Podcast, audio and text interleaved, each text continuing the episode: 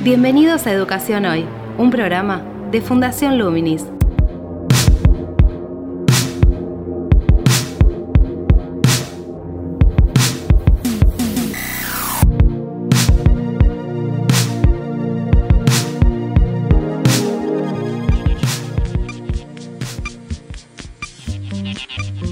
Hola, ¿qué tal? Soy Gabriel Latorre y estoy dando comienzo a Educación Hoy, este podcast que desde Fundación Luminis realizamos para abordar temáticas que tienen que ver con la educación en Argentina. En el programa de hoy vamos a abordar un tema que ya está comenzando a debatirse y tiene que ver con la vuelta a las escuelas, con la vuelta a una supuesta normalidad o una normalidad adaptada o en realidad a otra forma de organización escolar teniendo en cuenta las necesidades que implica continuar en una pandemia, necesidades que hacen que exista un distanciamiento físico entre los alumnos, que eso se traduce en una cantidad de metros necesarios dentro del aula y por ende menos alumnos dentro de las aulas, lo que implica la división de los grupos, lo que implica también la posibilidad de usar diferentes espacios teniendo al mismo grupo dentro del aula o en algunos casos en la comunidad tal vez haciendo uso de otros espacios, otros edificios que no sean necesariamente el de la escuela.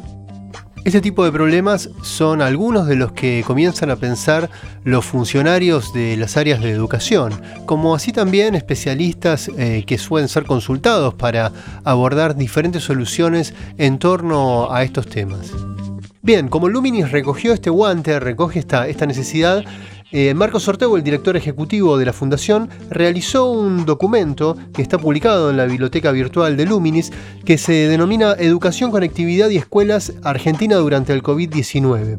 La idea es, en este primer bloque, hacer una entrevista con él repasando algunos de los puntos que él analizó allí por medio de una serie de, datos y de gráficos, entre los que están el nivel de conectividad, eh, las condiciones sanitarias, de acceso al agua, la cantidad de metros necesarios, una serie de conclusiones que tienen que ver con posibilidades eh, orientativas en relación a poder concretizar esa, esa vuelta a la escuela.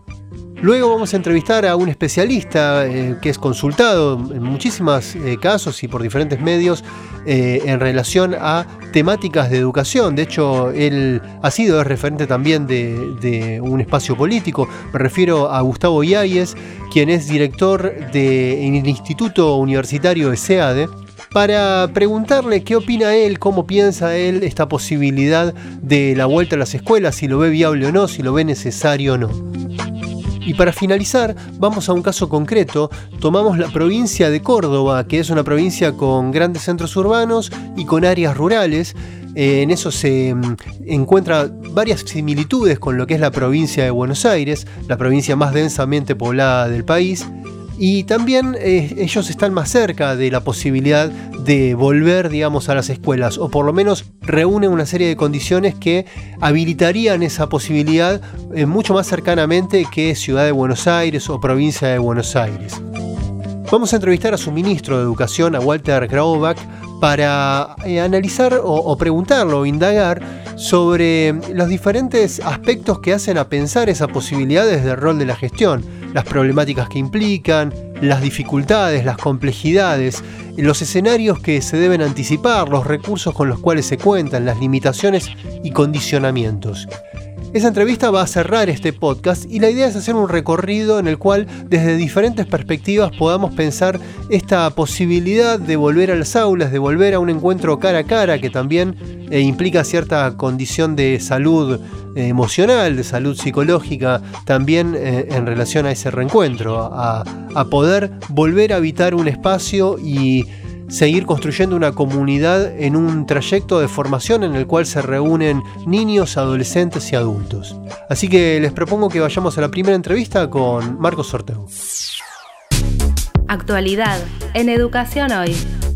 ¿Qué tal, Gabriel? Muy contento de estar compartiendo este documento con, todos los oyentes y todos los miembros de la comunidad de Luminis, eh, que lo que tratamos de hacer es poner blanco sobre negro con muchos datos cuál es la situación actual de la educación durante esta crisis sanitaria y cómo podemos ir renormalizando, entre comillas, porque el proceso no va a ser tan directo, la educación en las escuelas, volver a la, educación presencial. Bien, eso implica una serie de, dificultades o de problemas a resolver. Entre ellos están los estructurales, los tecnológicos. Eh, ¿Cuáles has observado en el análisis que hiciste como prioritarios a resolver? Mira, creo que lo prioritario para el regreso a las escuelas va a ser una cuestión de espacios y protocolos. Poder mantener algún nivel de distanciamiento social y definir los protocolos para que ese retorno suceda. Hoy en día creo que, es fundamental que el Ministerio de Nación se expida sobre esto. ¿Por qué? Porque tenemos un montón de provincias en el país que están por debajo de los 250 casos, total. Por debajo de los 500, salvo la ciudad de Buenos Aires, Buenos Aires, Chaco, Río Negro y Córdoba. Todo el resto del país está en cierto grado de flexibilización. Uno puede ver fotos de provincias en las cuales la gente volvió a los bares volvió a los restaurantes y todavía no abrieron las escuelas. Entonces, es fundamental que se definan los protocolos para que se normalice la actividad escolar. Estamos todos de acuerdo que no va a ser la misma realidad que antes, que va a haber que garantizar el distanciamiento social, que va a haber que definir estándares de quizá un día un grado, quizá un día mitad del grado, lo que se llama el formato blended, que es mitad presencial, mitad a distancia, mitad virtual. Pero lo que sí hay que definir son los protocolos y las condiciones en las cuales esta apertura podría ser posible para que cada provincia, cada municipio, cada distrito, cada escuela vaya viendo cómo se adapta a estas condiciones. Ese proceso va a tomar tiempo y hoy en día nadie se está pidiendo sobre cómo va a ser esa reapertura para que las escuelas vayan encontrando la forma de abrir sus puertas a los, a los niños y jóvenes que necesitan volver a la escuela. Particularmente los más desamparados, los que más alejados están, los que menos tecnología tienen, los que menos conectividad tienen, porque esa desigualdad es muy grande en la Argentina. Pero en el caso de las escuelas públicas hay, digamos, algunas cuestiones también que tienen que ver con aspectos sanitarios, por ejemplo, el acceso al agua, el espacio en los baños también, ¿no? Correcto, eso es preocupante porque según los resultados de las PISA tenemos un entre un 10 y un 15% de escuelas que tienen faltante de agua que no tienen baños en condiciones sanitarias correctas. Esto es por lo mismo que relevan los propios alumnos. ¿Cómo se hace esto? En las preguntas se le pregunta cómo son los baños, si tienen agua, y los mismos alumnos están contestando que no. Y a su vez tenemos que, si queremos garantizar el distanciamiento social de 4 metros por alumno, 4 metros cuadrados por alumno, habría que reducir en un 67% la cantidad de alumnos por aula. Si queremos garantizar un metro y medio de distanciamiento social por alumno, estamos hablando de reducir en un 40% la cantidad de alumnos por aula. Entonces, sí, va a implicar cambios, sí, va a implicar inversiones de urgencia que van a tener que hacer los municipios para garantizar el lavado de manos, para garantizar condiciones de sanidad que se deberían estar cumpliendo ya de base, no, puedes, no es aceptable que haya escuelas que no tengan agua potable o que no tengan sanitarios en condiciones, pero ahora se vuelven más importantes que nunca. Algunas de esas, eh, de esas escuelas justamente están en, en, localidades donde no tienen agua potable en la localidad, no es una cuestión justamente solo de la escuela, ¿no? Ahí se hace más complejo también la resolución del problema. Pero bueno, lo pone, lo pone en foco, ¿no? También esta situación de pandemia ha puesto en visibilidad una serie de problemáticas que por otros temas estaban de alguna manera solapadas. Esta es una de ellas. Totalmente. Y la otra que, quedó muy en evidencia es el tema de conectividad de dispositivos electrónicos, es decir, computadoras, teléfonos celulares en hogares, que hace que este proceso de educación virtual sea muy deficiente. A ver, ya es deficiente si existen los dispositivos electrónicos, es deficiente si existe la conectividad, pero es aún más deficiente allí donde no llega la conectividad o donde no hay equipos electrónicos suficientes. Entonces, es un tema futuro porque la realidad es que hoy en el corto plazo no se va a poder solucionar que tenemos que concentrarnos como país y tenemos que garantizar como país. Sí, también está la, conectividad en las escuelas, ¿no? Porque si vuelven los docentes van a estar trabajando, por lo menos si vuelven en una primera instancia solo los docentes y los equipos directivos van a estar trabajando en las escuelas y desde las escuelas para enviar las actividades, para tener todo el feedback con, con los alumnos y las familias. Y ese es otro, otro punto que no está cubierto en su totalidad, o por lo menos en muchas de esas escuelas tampoco con, con la capacidad necesaria para que, por ejemplo, esté todo un plantel docente conectado al mismo tiempo. Totalmente, es una agenda pendiente. A ver, la digitalización de las escuelas es una agenda pendiente de la Argentina hace tiempo y tiene que ser prioridad no solamente en el sentido de, de, dar la infraestructura, sino también en, la, en dar la capacitación en el año 2015, y lamentablemente ya quedó medio desactualizado, se había hecho una encuesta muy importante por parte de UNICEF para ver el estado de las tecnologías en el aula y el, el 77% de los docentes aclaraba que necesitaba algún tipo de, clase, de capacitación TIC. Es cierto que hoy esto ha crecido, la capacitación TIC siguió existiendo y siguió creciendo, pero sigue siendo un déficit importante en los docentes. Y quiero resaltar un punto más. El proceso de educación virtual, educación a distancia, educación mediado por tecnologías, tiene un gran problema que es que hoy en día el proceso termina ocurriendo offline, lo decimos. ¿Por qué? Porque se le manda la tarea al alumno y luego el padre es el que tiene que ocuparse de enseñarle. Y hoy en día el padre tiene que trabajar, tiene que cuidar del hogar, está en una situación de angustia, no está preparado para enseñar en muchos casos, y en tercer lugar no puede mantener la distancia. Eh, a ver, el docente es bueno porque por definición no es el padre, vendría a ser la idea. Puede mantener cierta distancia emocional. El padre no lo puede hacer, no puede mantener esa distancia emocional que es fundamental para, para enseñar. Así que es fundamental que volvamos al aula, es fundamental que se definan protocolos para eso, es cierto que existe un riesgo sanitario en todo esto. Hay un estudio muy lindo de la Universidad de Granada, en España, que dice, mira, 20 chicos en un aula implica 800 contactos cruzados. ¿Qué quiere decir esto? Que cada niño que vuelve después a su hogar está en contacto con bastantes personas y de esa manera se hace rápidamente una red de contacto muy importante. Entonces, cualquiera de estas 808 personas que se, se contagie, luego puede contagiar al resto.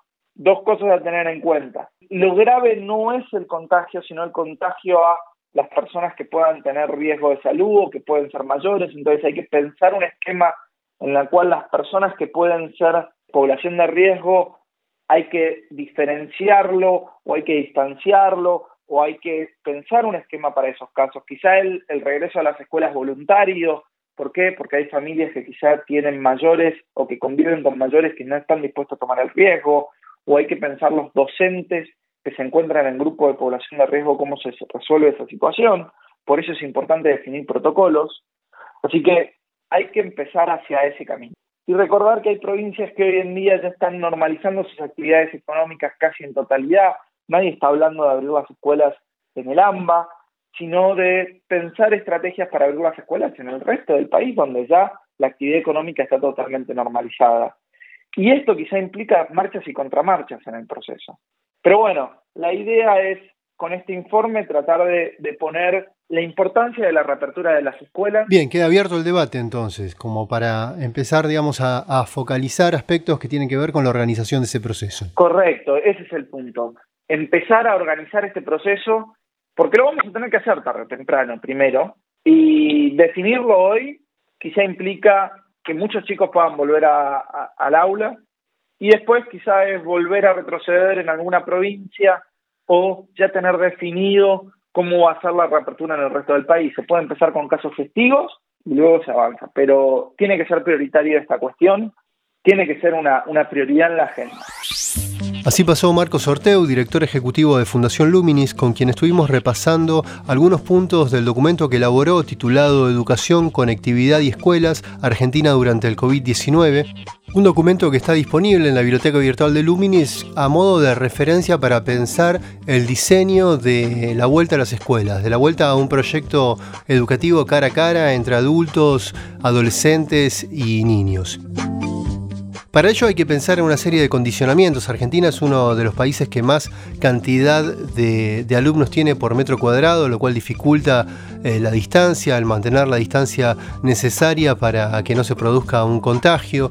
También, digamos, es uno de, las, de los países en los cuales las cuestiones sanitarias inciden, en muchos casos hay aproximadamente un 20% de, de, escuelas que carecen de agua potable eh, o que tienen dificultades de acceso al agua en, sus baños o no los tienen en condiciones.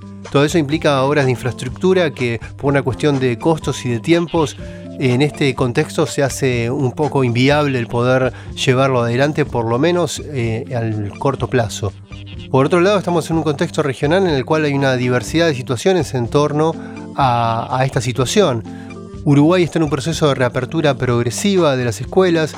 Paraguay y Perú han decidido que no, no reabrirán sus escuelas este año.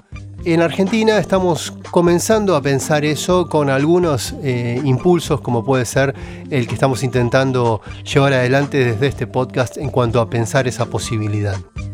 Para hacerlo, convocamos a un especialista, Gustavo Vialles, el director del Instituto Universitario SEADE, un referente también de un espacio político en torno a, temas educativos y una voz de consulta en diferentes temáticas sobre el ámbito de la educación. Con él vamos a indagar si considera necesario el abrir las escuelas ahora, si lo considera viable, el cómo lo piensa, eh, qué características habría que, tener en cuenta. Va a ser una consulta breve para luego pasar a una entrevista con el, con el ministro perdón, de Educación de la provincia de Córdoba. Les propongo entonces que escuchemos la voz de Yáñez sobre estos puntos. Desde tu análisis, ¿cómo consideras que debería darse la reapertura de las escuelas? ¿Qué aspectos habría que tener en cuenta para diseñar un protocolo y las condiciones básicas? Yo creo que habría que empezar, aunque sea con uno o dos días de presencialidad por semana, para poder mantener el aislamiento eh, y empezar a recuperar la presencialidad con el docente y con los compañeros.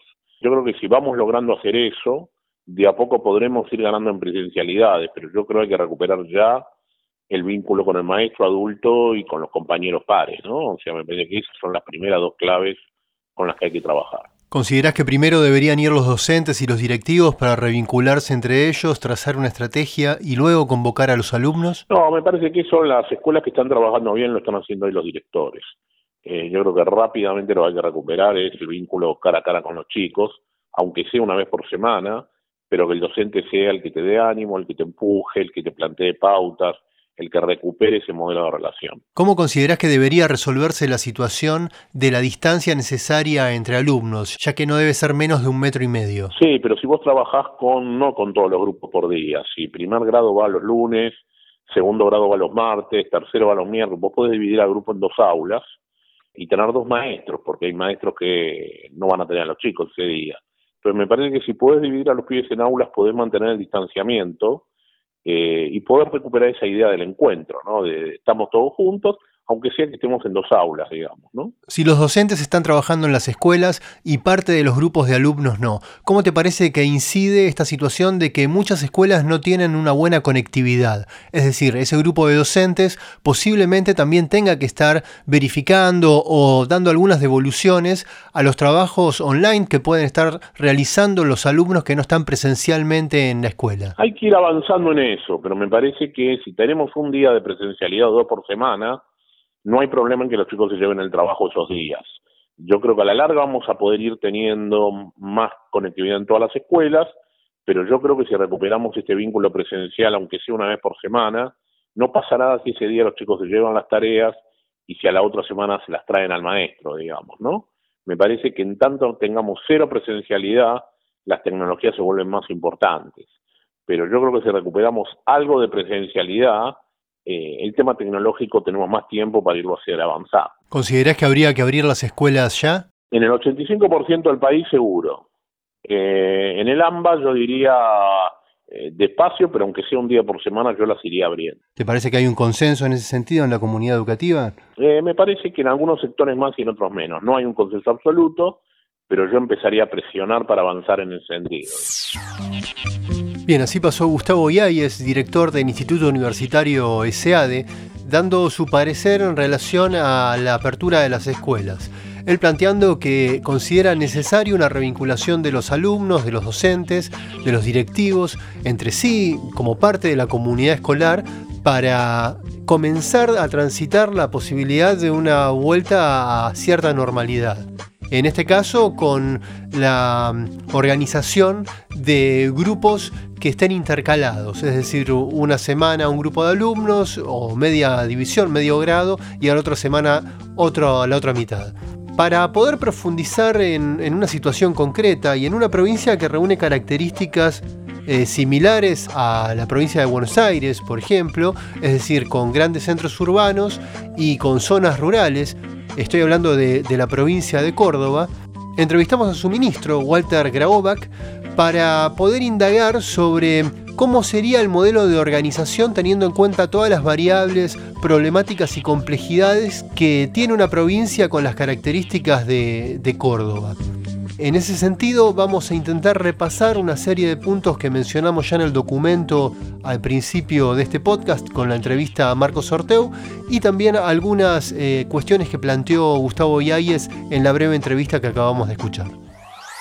¿En base a qué criterios están planificando la vuelta a las escuelas? Criterios en cuanto a condiciones generales, pensadas también en, acuerdo con la nación, pero también particularizadas a los contextos de, de, la provincia de Córdoba. Bueno, lo primero que hay que decir es que todavía hoy el mayor esfuerzo es acompañar y facilitar que los docentes puedan eh, mantener el vínculo pedagógico con los estudiantes de todos los niveles y, y por ahora ese es el mayor esfuerzo. De todos modos, a nivel del Poder Ejecutivo, estamos en diálogo con el Centro Operativo y de Emergencias, que es el organismo que rige las normas sanitarias y las habilitaciones y flexibilizaciones al aislamiento en la provincia de Córdoba y también participando con el Ministerio de Educación de la Nación en ir pensando algunos parámetros.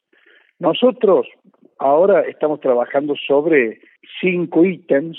El primero es preparando eh, una serie de capacitaciones que van a abordar en particular el aspecto socioemocional y, afectivo, tanto de los docentes, porque hemos todos, los adultos, hemos vivido una situación similar, pero obviamente al efecto también de poder hacer que prime la profesionalidad docente y luego poder en el aula recibir y contener, orientar, darle cabida a la palabra de lo que han vivido todos los estudiantes durante este periodo, que es algo que siempre ocurre en el sistema educativo. La escuela siempre es caja de resonancia de lo que pasa en la vida social, en sus momentos de alegría o en sus momentos de mayor tristeza. En segunda instancia, iniciar un proceso de eh, adecuación edilicia. Tenemos que revisar, si bien en Córdoba tenemos en, en particular en el interior de la provincia convenios con los municipios para el mantenimiento de escuelas, lo cual hace de que estén en bastante buenas condiciones, pero siempre puede haber algún detalle, cosas que tengamos que revisar, mejorar, particularmente agua segura, las disposiciones y disponibilidad de, los baños, de los lavatorios. Luego tenemos que hacer un proceso de, yo diría, de reapropiación del espacio físico, porque nosotros estábamos acostumbrados a vivirlo de un modo a las escuelas y ahora lo vamos a tener que vivir de, otro modo, ¿eh? las entradas y las salidas, eh, las aulas, si tenemos que mantener distanciamiento, la división de grupos de alumnos, cómo van a ser los recreos, bueno, todo lo que hace a una nueva forma de habitar la escuela. El otro aspecto importante para nosotros es poder formar a los docentes en primera instancia y luego cuáles van a ser las normas sanitarias que las familias, los alumnos, los docentes tenemos que cumplir dentro de la vida de la escuela.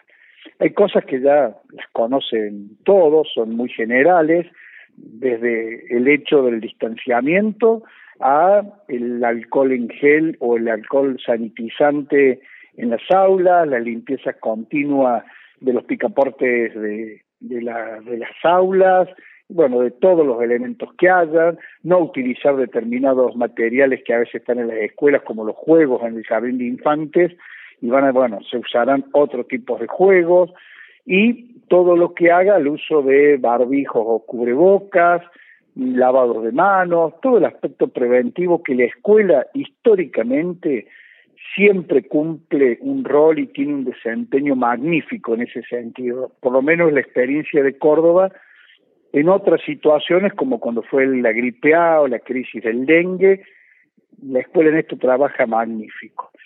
Y el otro aspecto importante, el cuarto, es poder trabajar con los docentes antes de que empiecen las clases en algunas orientaciones, algunas formaciones, porque si nosotros tenemos que mantener el distanciamiento y esto va a implicar reducir la cantidad de alumnos por aula y que los chicos tengan que alternar días de clases y días en su casa, de hecho vamos a pasar de una educación remota como la que tenemos hoy, que es plenamente remota, a distancia, virtual, como la quieren denominar, denominar, a un sistema combinado, donde nosotros entendemos que la presencialidad va a adquirir el volumen más significativo porque es donde los docentes tenemos nuestra mayor expertise, es donde manejamos el oficio de enseñar y en el contacto con los chicos vamos a poder organizarnos distintos y lo remoto o virtual va a ser un apoyo a lo que hagamos en lo presencial. Pero esto hay que trabajarlo porque también va a implicar, bueno, cómo vamos recuperando los sistemas de calificaciones que durante el aislamiento no calificamos, hacemos evaluación de tipo formativa, pero luego sí tenemos que recuperar el sistema de calificaciones para las promociones, seleccionar contenidos, ver qué contenidos vamos a dictar durante eh, lo que resta del 2020 y qué vamos y cómo vamos a abordarlo en el 2021, más cuestiones particulares, qué pasa con los exámenes en el caso de la escuela secundaria, bueno, todo este tipo de, de cuestiones más particulares. Y la quinta dimensión, a la luz de lo que estamos viviendo en todo el país, es, bueno, prepararnos para el regreso al aislamiento. Si ocurriese de que iniciamos el proceso de presencialidad y de pronto hay un, un rebrote, una nueva circulación del virus tengamos que volver a fases de mayor aislamiento esto, por lo que ya hemos visto en otros países, es un momento que también requiere de un proceso de, preparación para que no funcione como un nuevo trauma que desaliente, frustre, y, y todo eso siempre, siempre impacta en las trayectorias educativas de los alumnos. Así que nosotros por ahora estamos trabajando con esas cinco dimensiones y la idea es que luego del receso invernal podamos empezar a trabajar con los docentes estos temas, porque tenemos que estar preparados los adultos para luego aplicar todos estos protocolos, eh, estas estrategias pedagógicas y recibir a los estudiantes como corresponde. Es interesante que comenzó eh, esta, esta descripción eh, desde la cuestión vincular, desde cómo revincularnos o revincularse los docentes con, los alumnos y los equipos docentes y directivos también. Y eh, finaliza también desde lo vincular, con la posibilidad, digamos, de que hubiese que volver al aislamiento como ha sucedido en otros países. En ese sentido, había mencionado previamente en, el punto 4 las orientaciones y, y también en el punto 3 una capacitación docente en aspectos pedagógicos, pero supongo que, en, este, en estas cuestiones de revincularse y de también, digamos, prepararse para cierta forma de frustración, que puede generar una angustia también, es necesario tener una, una orientación, una capacitación. En, en, Córdoba están pensando, piensan o tienen ya planificado o están trabajando de manera concreta esta, esta cuestión con especialistas y los grupos docentes? Sí, nosotros eh, primero estamos trabajando con los especialistas de nuestro ministerio, más los del Ministerio de Salud que integran el COE, que ya mencioné hace un momento, y obviamente que también tomando como referencia la bibliografía de países que han vivido esta situación y donde hay mucho para aprender porque, eh, bueno, hay que, los que ya tuvieron experiencia tienen algo para decirnos.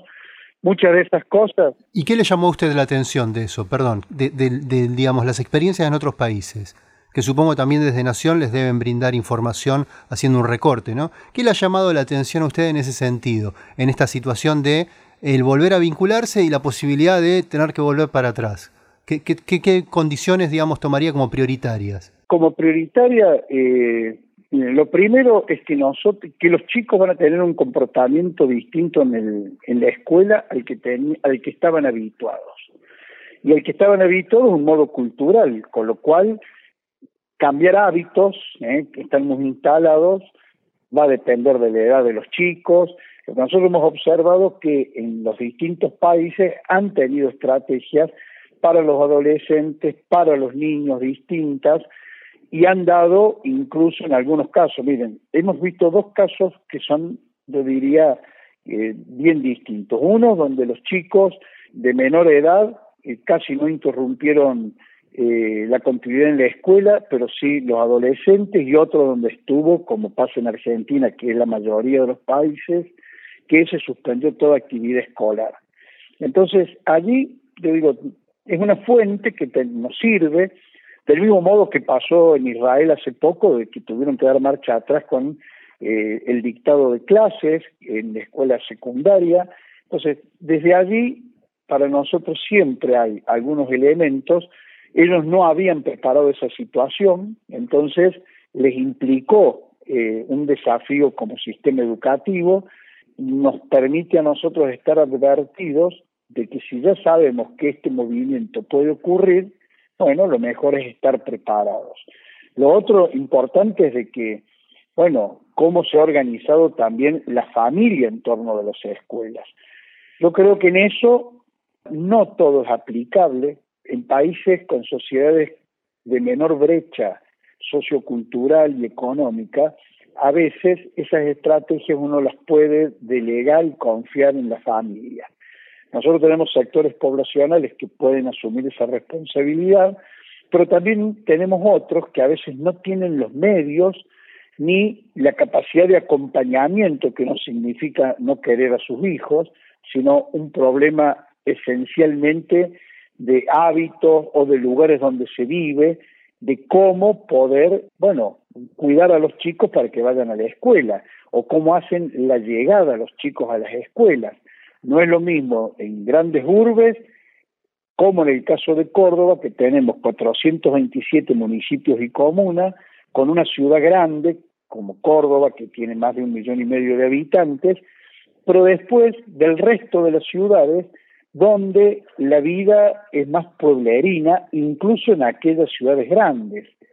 Entonces, en cada ámbito vamos a tener que ir aplicando una estrategia porque esto también hay que decirlo. Nosotros vamos a armar una estrategia general, pero luego hay que hacer una adaptación a cada localidad y cada institución educativa, porque va a depender de los metros cuadrados que tenga la escuela, de los servicios médicos que tenga la localidad, de, bueno, una serie o de la movilidad que tengan que tener los alumnos y la movilidad que tengan que tener los docentes. En los casos nuestros, eso impacta mucho y es lo que tenemos que organizar, yo diría, con una precisión de relojería, si hay docentes que viajan de una localidad a otra y si esa localidad, por ejemplo, está en una zona roja o en una zona blanca.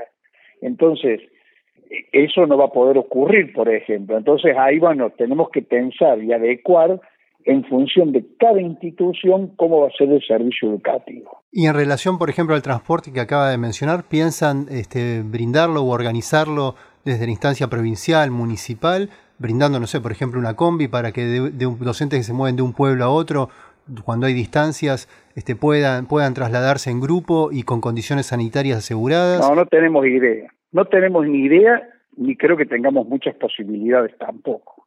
No creo que en Argentina nadie lo pueda hacer. A lo mejor otro país tiene esa disponibilidad. Yo lo digo con la más absoluta de las sinceridades. Los estados estamos quebrados. Estamos priorizando los recursos para la atención sanitaria, pagar sueldos y no sé qué otra, digamos, lo que tenemos son muchas deudas, como le está pasando a gran parte de la sociedad, debido a las caídas de las recaudaciones. Entonces, algunos buenos ejemplos que vemos en algunos lugares, algunos dicen, bueno, ¿por qué no hacemos como los coreanos? Bueno, no somos Corea. No tenemos las mismas disponibilidades de Corea ni la misma cultura de Corea. Hay cosas que se hacen en Corea que a lo mejor acá no tienen sentido, aunque parezcan lindas, y otras que no tenemos posibilidades. Si alguien nos dice, en cada escuela hay que poner un arco sanitizante, todo le diría, hoy no sé si podemos garantizar arcos sanitizantes en cada escuela. Sí podemos garantizar otras cosas de gran impacto, las alfombras para que este, mm, se puedan limpiar la suela de los zapatos, que podría ser un ámbito de transmisión, sí todo lo que sea el alcohol en gel, sí todo lo que sea este, barbijos y artículos de limpieza. Hay otras tecnologías que no disponemos. Por ejemplo, en relación a, la distribución de espacios, ¿están pensando un modelo como el israelí que va parte del grupo una semana y diez días no? Sí, esa, esa, intercalación, porque eso también, digamos, resuelve el, problema de, los metros cuadrados en relación a la distancia, ¿no? Es así, es tal cual usted lo dice. Todavía no tomamos la decisión si es con el modelo israelí también. O adaptaciones, ¿no? Porque en ese sentido es comprensible lo que usted plantea. Hay condicionamientos económicos y también características culturales. Y hay características culturales, exactamente. Israel es un estado que vive con medidas de emergencia por la situación que ellos, que ellos viven. Uno a veces por allí no se da cuenta, pero ellos viven con protocolos todos los días por la situación de seguridad que viven ellos. Eh, eh, mire, esto me lo explicaban a mí hace un tiempo atrás los técnicos y funcionarios de Singapur que vinieron a dar bueno, algunas charlas respecto de por qué a ellos le iba bien en la enseñanza de la matemática y, y después de bueno varias cosas que nos contaban y algunas que no eran tan distintas de las que se hacen o podríamos mejorar eh, en, en Argentina ellos decían este comentario, pero ustedes no se olviden que estos métodos a nosotros nos, nos dan resultados porque como la mayoría de la población es confusionista, hay una serie de valores que ellos sostienen que hace posible que la escuela funcione de este modo.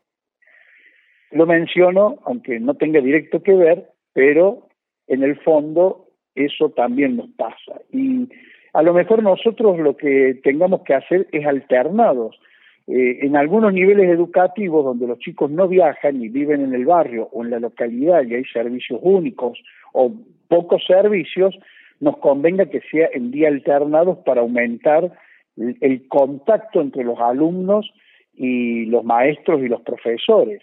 Habrá subsistemas dentro del sistema general donde los traslados son mayores, entonces nos convenga decirlo, miren, vamos por una semana de clase y a lo mejor 10 días sin clases.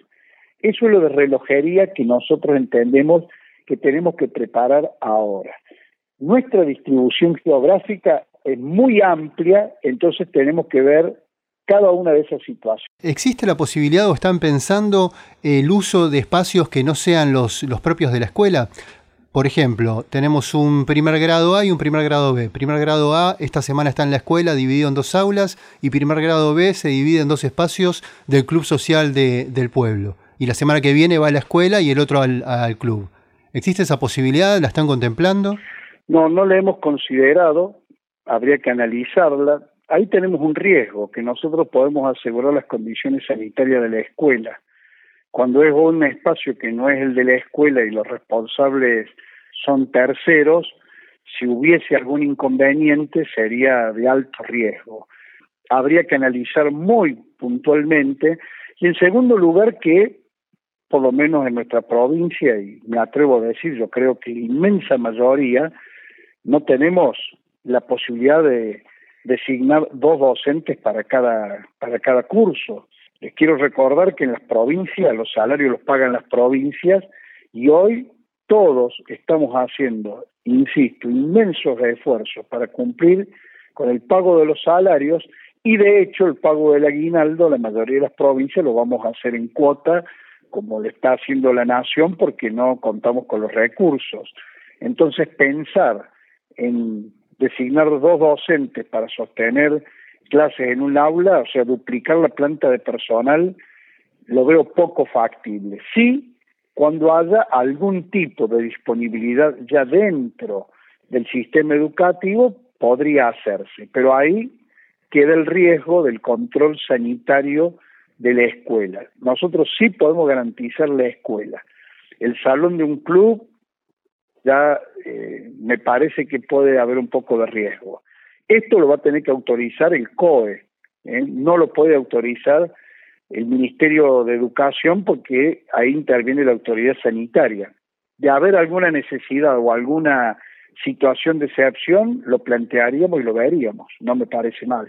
Claro, entonces, dada esta situación, sí se hace viable eh, la posibilidad de que vaya un grupo una semana y, otro grupo otra, o aplicando el modelo israelí, por ejemplo, que están contemplando en Ciudad de Buenos Aires. Eso sí, es el, sí, el, modelo más de, alternancia, alternancia de días, de presencialidad, donde sí vamos a tener que pensar estrategias, que lo que estamos estudiando ahora, es con los eh, alumnos y alumnas de sexto grado de la escuela primaria, que es el último año para Córdoba, como los de sexto año eh, de la escuela secundaria. Eh, ¿Por qué? Porque con ellos sí deberíamos aumentar la exposición pedagógica presencial lo más posible para tratar de llegar, si es, digamos, todavía no sabemos cuándo volvemos, pero imaginemos que pueda ser lo antes posible, que podamos ya eh, en abril, a más tardar del año que viene, eh, que puedan concluir sus estudios para pasar al nuevo nivel educativo. No, en Córdoba no estamos especulando con que los últimos cursos puedan terminar en diciembre de este año. Estamos seguros que hay que trasladar ese periodo a febrero-marzo el año que viene. Le tengo que hacer una pregunta, ya que hablamos de condiciones sanitarias y lo había mencionado en el punto 1, que tiene que ver con condiciones, el punto 1 que había mencionado usted era el de la adecuación edilicia, ¿no? Es decir, en ese punto eh, quisiera retomar un, un, informe que publicó el Banco Interamericano de Desarrollo este año, haciendo una comparación en diferentes países eh, países de América en las cuales se observa un déficit en muchos países, y Argentina no es una excepción, eh, por ejemplo, a nivel primario en el acceso a los baños o las condiciones de los baños, e incluso en el acceso al agua potable. Eh, en ese sentido, ustedes están viendo esa situación, más allá de los condicionamientos económicos que, está, que ha mencionado y que existen, si, están viendo, relevando esa situación, ya que también esta, este contexto de pandemia ha puesto en visibilidad muchas cuestiones que estaban un poco solapadas si lo están viendo y están trazando una estrategia de resolución de esos problemas. Miren, nosotros podremos tener alguna situación, eh, Córdoba tiene eh, 5.420 unidades educativas, de las cuales 4.800 perdón, 4.275 son estatales, ¿eh? 4.200 unidades educativas, con lo cual estamos viendo, eh, haciendo la revisión, en general contamos con una eh, buena disponibilidad de, servicios de aulas, de baños y con el agua potable, salvo en alguna localidad muy del interior donde no hay agua potable y nosotros hacemos el traslado y la provisión del agua potable a través del sistema de camiones que lo hacemos con los municipios. Esto ocurre en algunas escuelas rurales donde no hay agua, eh, no hay agua eh, ni de pozo ni, ni corriente. Entonces, pero son casos excepcionales. Cuando uno piensa en una matrícula, Córdoba tiene aproximadamente 946 mil alumnos. De esos 946 mil, situaciones como esta no, no alcanzan el 2%, o sea que son rápidas y fácilmente atendibles y muy focalizada. En el resto podremos, eh, a lo mejor tendremos que agregar algún baño, algún lavatorio, porque bueno, los lavatorios estaban pensados para un fin y ahora tenemos que pensar otro.